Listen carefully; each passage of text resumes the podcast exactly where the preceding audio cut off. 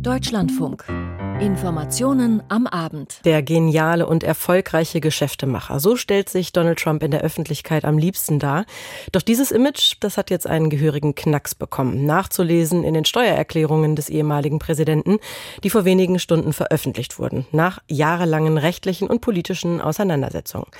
Wegen der Corona-Welle in China verlangen immer mehr Länder Tests für Einreisende aus dem Land. Der Bundesgesundheitsminister allerdings hält davon bisher nichts. Gleich mehr zu dieser Debatte. In Israel zeigt sich gerade, dass auch demokratisch gewählte Regierungen die Demokratie gefährden können. Die Frage, wie die Bundesregierung damit umgehen soll, ist eines unserer Themen in den Informationen am Abend. Und dazu begrüßt sie Sarah Zerback.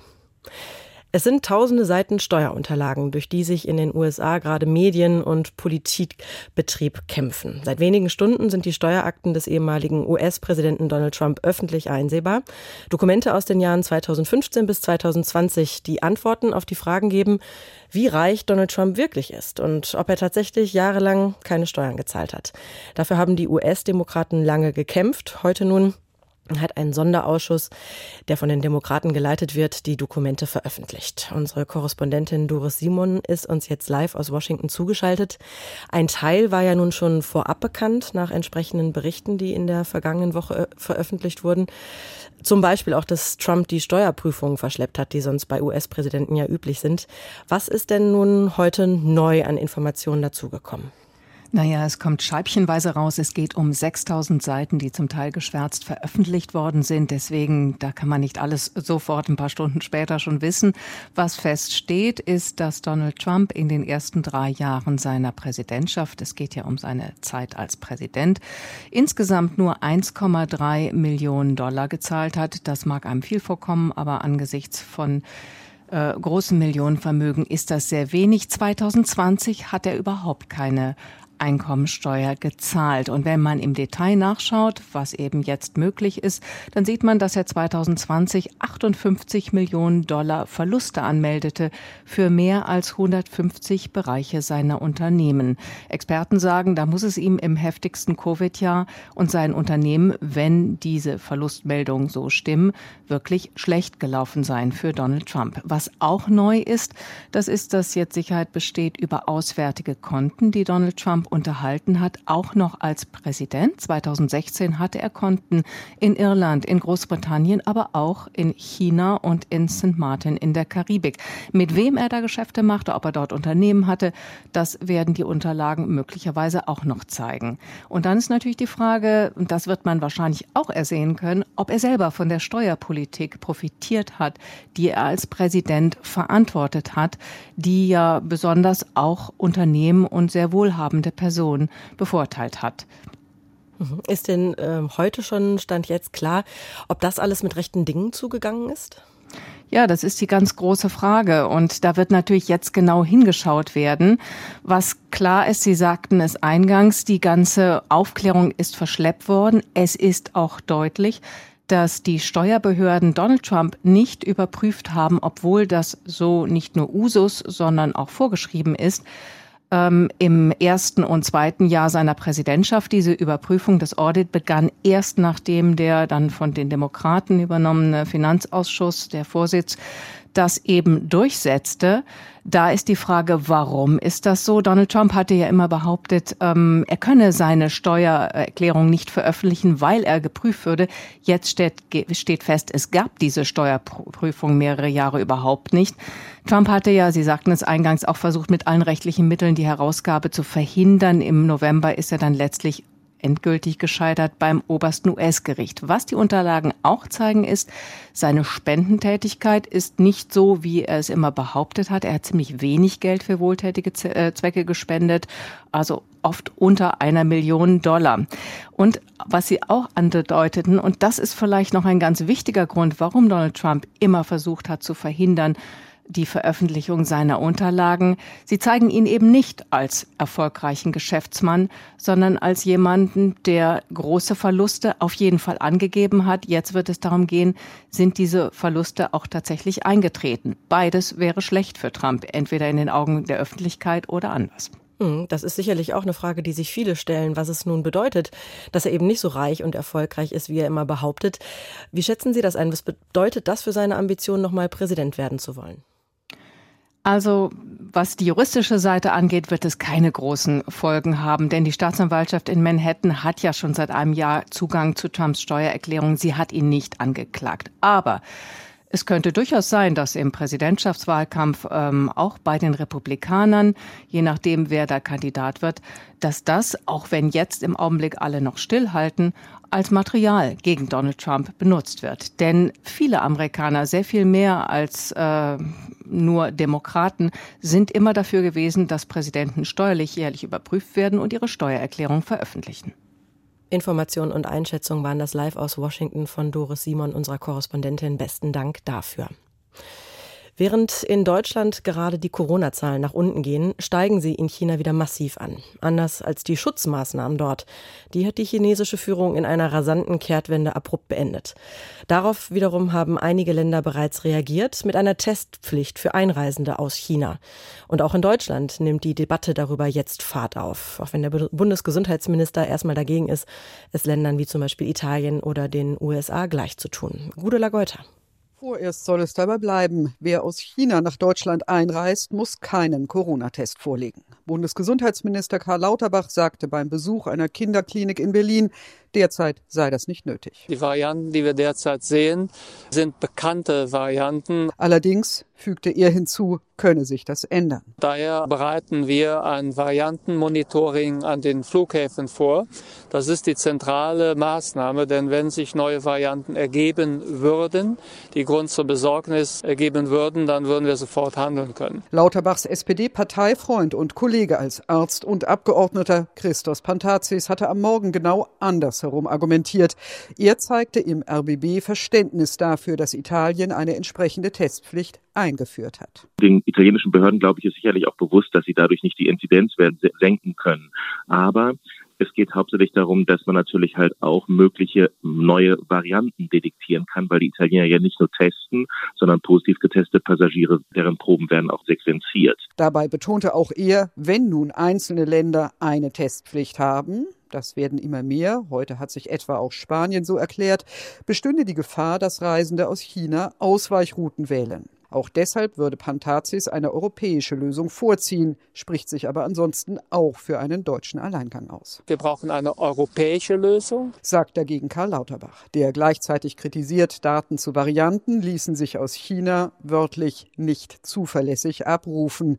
Deshalb müssten die europäischen Staaten ihre Flughäfen selbst engmaschig überwachen. Hier könnte auch die gezielte Überprüfung beispielsweise also von einzelnen Flugzeugen eine Rolle spielen. Das wird vorbereitet. Die EU-Gesundheitsbehörde ECDC hatte gestern darauf verwiesen, dass die EU-Staaten ein relativ hohes Niveau an Immunisierung und Impfung aufwiesen und sich auch deshalb nicht für die Testpflicht ausgesprochen. Die Weltgesundheitsorganisation dagegen hatte Verständnis für Reisebeschränkungen gezeigt und China zu detaillierten Informationen aufgefordert. Unterdessen dringt Bayern auf eine baldige Abstimmung in der Frage zwischen Bund und Ländern. Gesundheitsminister Klaus Holecek warnte vor der Gefahr, dass neue Virusvarianten entstehen könnten. Am 5. Januar beraten Bund und Länder über die Krankenhausreform.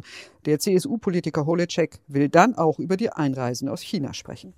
Gudula Geuter mit Informationen aus unserem Hauptstadtstudio in Berlin in den Informationen am Abend im Deutschlandfunk um jetzt 18.18 Uhr. 18. Die Rede dürfte zu den meistzitierten des Jahres gehören. Die Regierungserklärung des Bundeskanzlers, in der er die Zeitenwende verkündet, drei Tage nachdem Russland seinen Angriffskrieg gegen die Ukraine begonnen hat. Er verspricht damals, 100 Milliarden Euro in die Bundeswehr zu investieren, damit dort Veränderungsprozesse Fahrt aufnehmen können, die schon vor Jahren begonnen haben. Mehr als zehn Monate ist das jetzt her. Was daraus geworden ist, das fasst Frank Kapellan zusammen. Die Puma-Panne scheint symptomatisch für den Zustand der Bundeswehr zu sein. 18 dieser eigentlich hochmodernen Panzer sollten von Sonntag an der NATO für die sogenannte schnelle Eingreiftruppe bereitgestellt werden. Alle Fahrzeuge fielen aus, müssen nun durch das Vorgängermodell Marder ersetzt werden.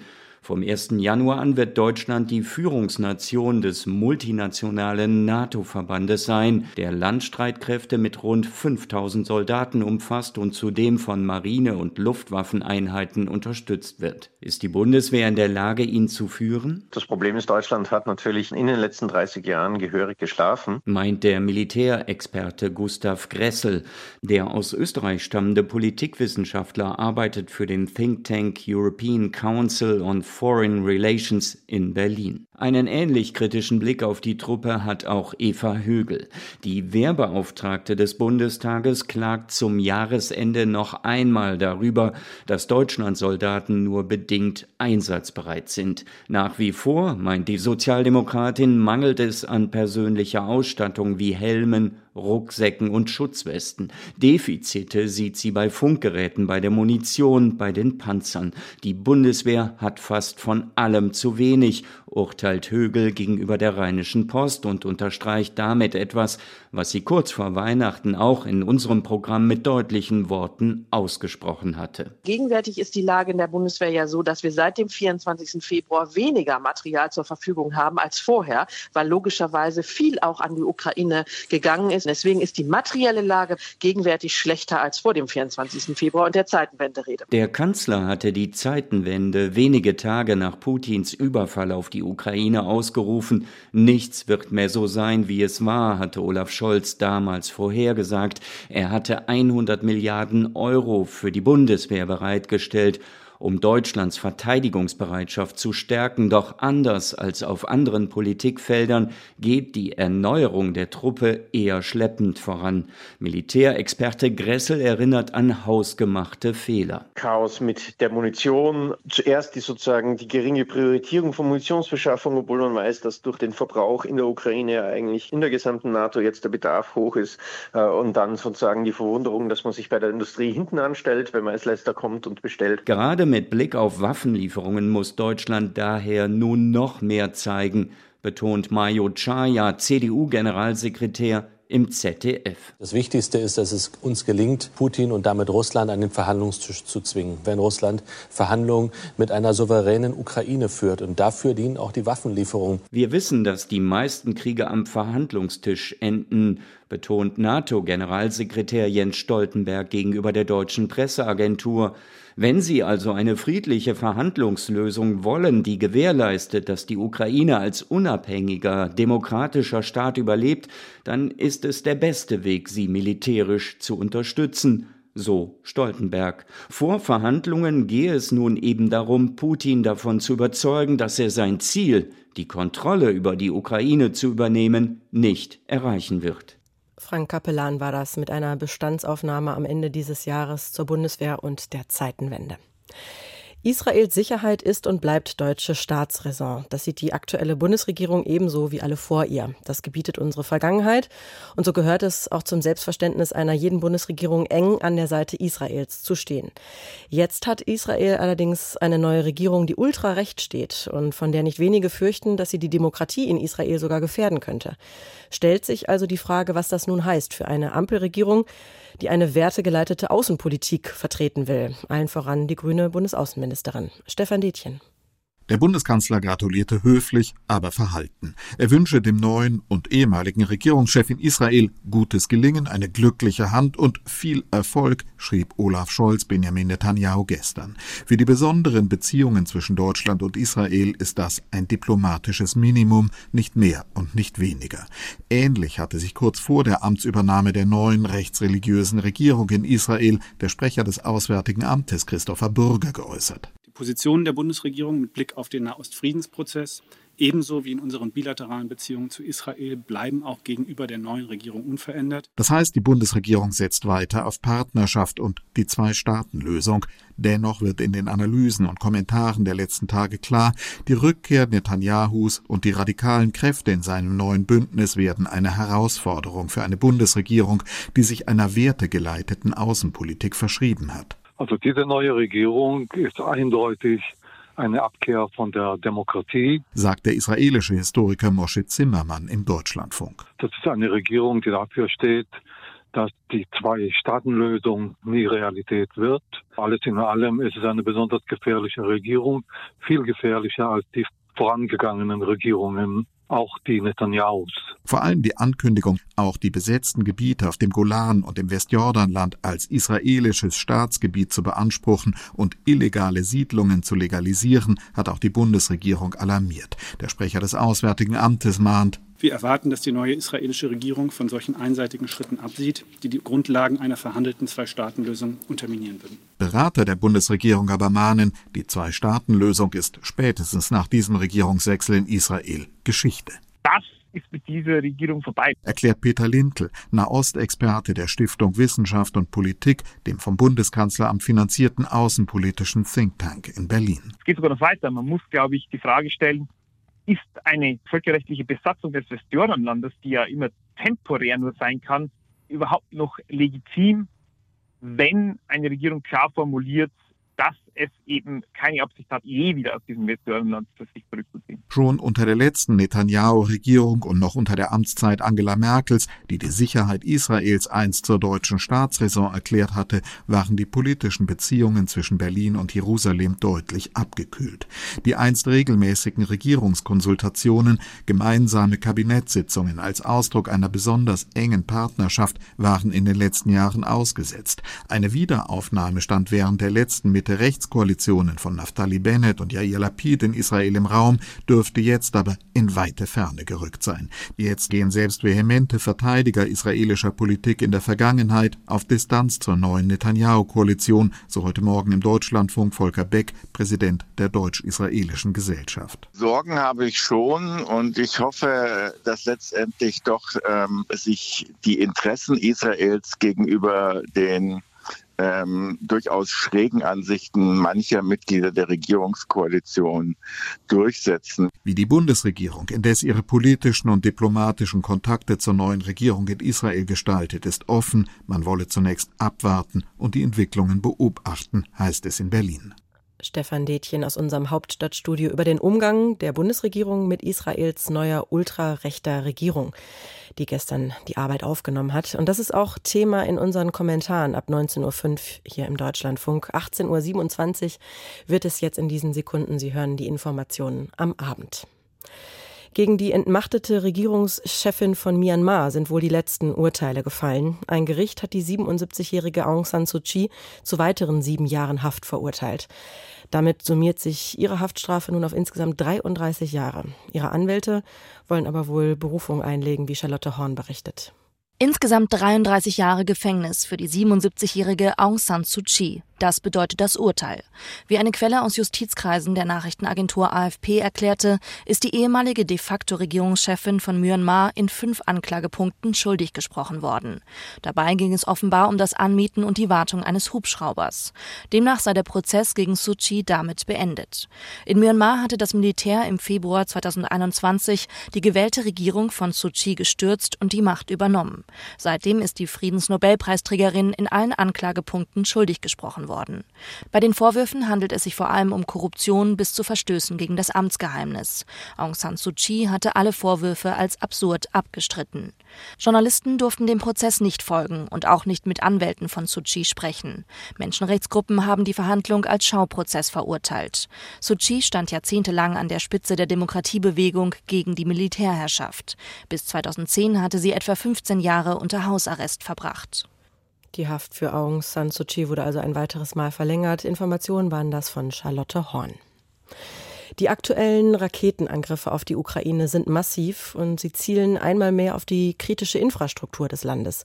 In weiten Teilen der Ukraine gibt es keinen Strom mehr und das mitten in der dunklen, kalten Jahreszeit. Schlimmeres haben die ukrainischen Streitkräfte aber wohl nach eigenen Angaben verhindern können, da es gelungen sei, den größten Teil der Drohnenangriffe abzuwehren.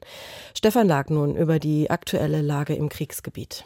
Wie das ukrainische Militär mitteilte, kamen dabei 16 sogenannte Kamikaze-Drohnen zum Einsatz, die allesamt von der ukrainischen Flugabwehr abgeschossen werden konnten. Die Attacken hätten Kiew und Umgebung sowie Regionen weiter östlich gegolten. Tote oder Verletzte hat es anscheinend nicht gegeben. Durch herabfallende Trümmerteile wurden in Kiew ein Verwaltungsgebäude und ein Wohnhaus beschädigt. Die gestrigen russischen Angriffe hatten landesweit Stromausfälle zur Folge.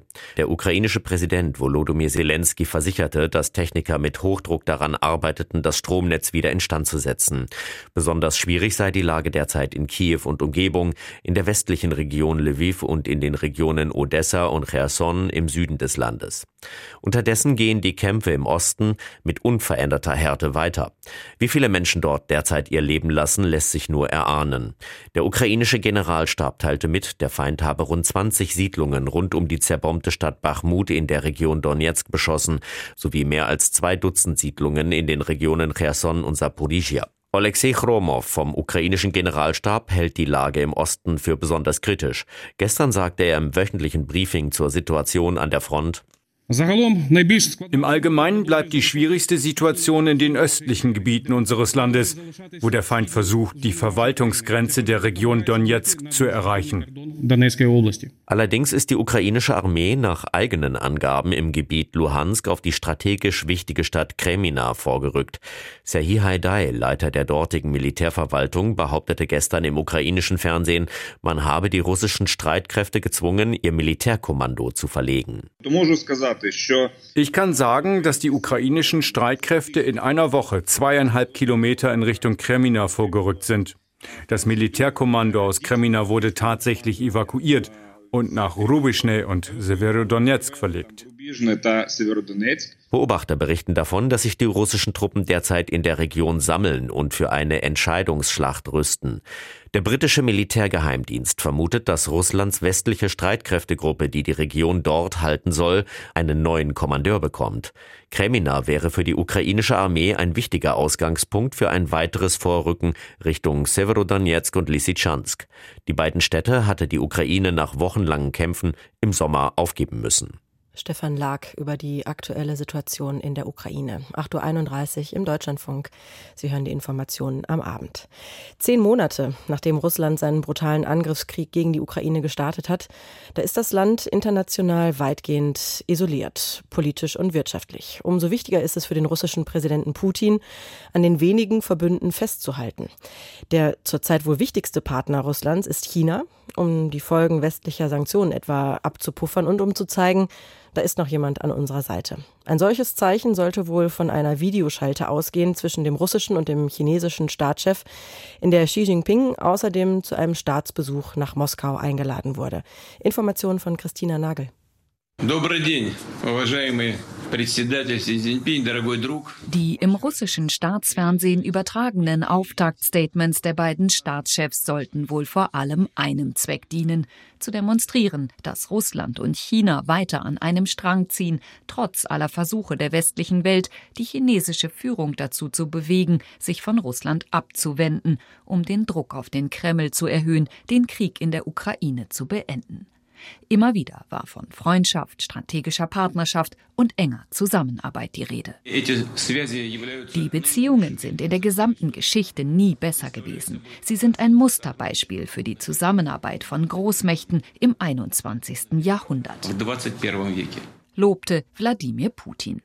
Beide Staatschefs sprachen sich dafür aus, die Beziehungen weiter auszubauen, auch wenn es bei Xi Jinping weit weniger enthusiastisch klang als beim russischen Präsidenten. China sei angesichts der schwierigen Situation in der Welt bereit, die strategische Zusammenarbeit mit Russland weiter zu verstärken, erklärte der chinesische Staatschef mit gewohnt undurchdringlicher Miene. Dazu zählt nach russischer Lesart auch der militärische Bereich. Mit Blick auf die sich zuspitzende internationale geopolitische Lage steigt die Bedeutung der russisch-chinesischen strategischen Partnerschaft als stabilisierender Faktor, betonte der russische Präsident.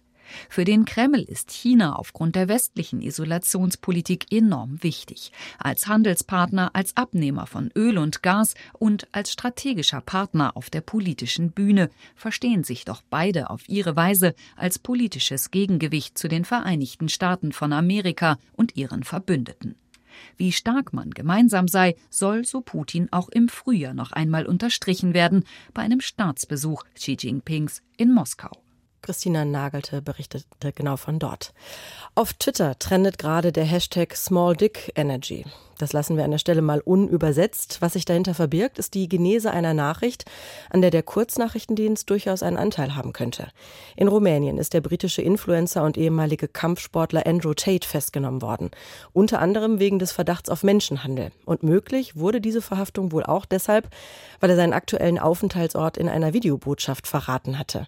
Gerichtet war dieses Video an die schwedische Umweltaktivistin Greta Thunberg, mit der er sich seit Tagen einen heftigen Disput auf Twitter geliefert hat. Die ganze etwas kuriose Geschichte, inklusive der sehr ernsten Vorwürfe, hat jetzt Wolfgang Fichtel. Sie kamen mitten in der Nacht. Spezialkräfte der rumänischen Polizei, geschickt von der rumänischen Staatsanwaltschaft, um Andrew Tate festzunehmen, einen der umstrittensten Influencer auf TikTok, Twitter, Instagram, Facebook. Die Ansagen des ehemaligen Kickboxers auf Social Media frauenverachtend, protzig, kriminell. Dafür gab's Millionen Klicks.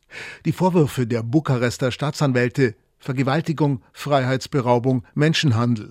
Festgenommen wurde auch Andrews Bruder Tristan. Die beiden sollen junge Frauen in ihre Luxusvilla in Bukarest gelockt haben mit der sogenannten Loverboy-Methode. Ich liebe dich, ich will dich heiraten, ich bring dich groß raus. Danach sollen die Brüder die Frauen zum Sex gezwungen haben, die Videos wurden ins Netz gestellt, gegen deren Willen. Mit festgenommen worden sind offenbar auch zwei rumänische Komplizinnen. Andrew Tate und seine mutmaßlichen Mittäter sind jetzt erstmal für 24 Stunden in Haft. Die Staatsanwaltschaft hat aber bereits 30 Tage Untersuchungshaft beantragt, um allen Vorwürfen, die schon länger anliegen, nachzugehen. Andrew Tate ist vorerst verstummt, wie sein Anwalt bestätigt, auf die Frage, was haben die Brüder gesagt bei der ersten Anhörung. Sie haben nichts gesagt. Nach der spektakulären Festnahme fragen sich viele, hat die Klimaaktivistin Greta Thunberg den entscheidenden Tipp gegeben? Die Bukarester Polizei mag das nicht so recht bestätigen. Man sei den beiden auch so auf der Spur gewesen. Kann stimmen, denn jeder wusste, dass die Brüder Tate in einer Luxusvilla im Promiviertel Pipera residierten und außerdem gelegentlich protzend und posend mit ihrem Bugatti durch die Stadt fuhren. Alles auf TikTok, Instagram, Facebook zu sehen, solange Tate dort nicht gesperrt war. Auch Twitter hatte das Tate-Konto gesperrt, allerdings nur vorübergehend. Vor kurzem wurde es wieder reaktiviert, zeitgleich mit dem Twitter-Account von Donald Trump. Und so kam es vor kurzem zu einem millionenfach gelikten Twitter-Schlagabtausch zwischen der Klimaaktivistin Greta Thunberg und Tate. Andrew Tate hatte Thunberg blöd angemacht. Zitat übersetzt: Gib mir deine E-Mail-Adresse, damit ich dir eine vollständige Liste meiner Autosammlung und den enormen Emissionen schicken kann. Die Sammlung: ein Bugatti, zwei Ferraris, insgesamt 33 Autos. Greta Thunberg gab locker zurück: Ja, bitte, klär mich auf und schreib mir an, übersetzt: kleiner Penis Energie at hast du nichts besseres zu tun.com. Alles klein und zusammengeschrieben. Ergebnis 1. Mehr als drei Millionen Gefällt mir Klicks für Thünberg. Ergebnis 2. Ein Video von Andrew Tate im roten Bademantel mit Zigarre, das Übliche. Aber dann lässt sich Andrew Tate Pizza bringen. Jerry's Pizza in nicht recycelbaren Pizzakartons. Die sollen Tates Aufenthaltsort verraten haben. Please bring me pizza and uh, make sure that these boxes are not recycled. Als ihn die Polizei abführte, hatte er den roten Bademantel gegen einen tiefschwarzen Hoodie getauscht, die Kapuze über den Kopf gezogen. Der vorerst letzte Aufschlag Greta Thunberg war, das passiert, wenn man seine Pizzakartons nicht recycelt. Und wieder Millionen Likes und ein Vielfaches Danke Greta. Pele war schon zu Lebzeiten eine Legende. Nachdem er gestern seinem Krebsleiden erlegen ist, ist er es allemal. Mit 77 Toren in 92 Länderspielen ist der Brasilianer bis heute Rekordschütze. Der einzige, der je drei WM-Titel geholt hat. Von der FIFA gekürt zum Spieler des 20. Jahrhunderts. Nun trauert die Welt um den Weltklasse-Stürmer. Aus Rio, Anne Herberg.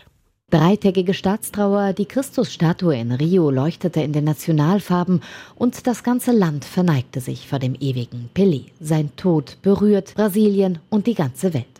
Vor dem Krankenhaus, in dem der 82-Jährige am Donnerstag seinem Krebsleiden erlag, haben sich Fans versammelt. Genauso vor dem Stadion in Santos, wo die Fußballlegende mit 15 Jahren erstmals auf dem Rasen stand und fast die gesamte Karriere spielte. Blumen, Kerzen und Tränen auch vor dem historischen Maracanã-Stadion in Rio de Janeiro. Pelé setzte Brasilien als Land des schönen Spiels auf die Landkarte, prägte ein positives Image des Landes weltweit. Dabei sind sich sogar einmal Jair Bolsonaro und Lula da Silva in ihren Würdigungen einig. Brasiliens scheidender und extrem rechter Präsident und der zukünftige linksgerichtete Staatschef. Die Fans bekommen am Montag die Möglichkeit, sich von ihrem Idol zu verabschieden. Pelé wird auf dem Rasen des Stadions des FC Santos aufgebahrt. Seine letzte Ruhestätte wählte der Fußballkönig bereits vor fast 20 Jahren selbst im höchsten Friedhofsgebäude der Welt, ebenfalls in Santos, mit Aussicht auf das Stadion Villa Belmiro. Das waren Eindrücke aus Rio von Anne Herberg zum Ende dieser Informationen am Abend im Deutschlandfunk. Ich bin Sarah Zerback und im Namen des gesamten Teams bedanke ich mich fürs Hören, wünsche Ihnen noch einen schönen Abend hier bei uns auf dem Sender.